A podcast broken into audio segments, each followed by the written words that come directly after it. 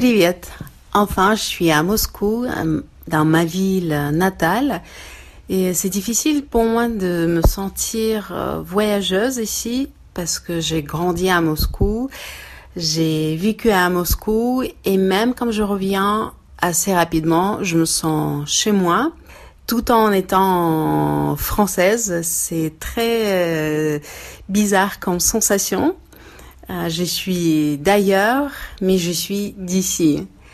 Et Moscou, pour moi, c'est surtout euh, la maison où habite ma mère, le quartier où il y a son appartement. Et euh, ce que j'aime bien faire à Moscou, c'est d'aller se promener dans le parc qui est à côté de chez moi.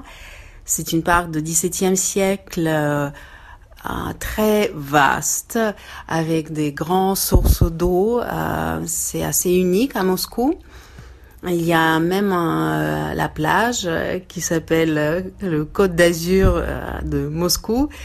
Il y a une église, j'adore aller dans cette église-là et manger dans le café un très bon repas qui coûte vraiment pas cher, c'est à 3 euros. Et Moscou, c'est beaucoup, beaucoup, beaucoup de promenades euh, dans ce parc-là, des conversations avec ma mère.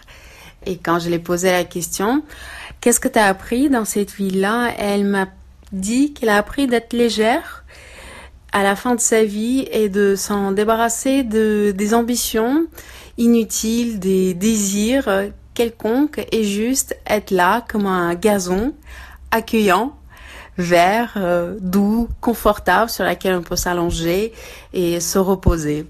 Et c'est ça pour moi, Moscou.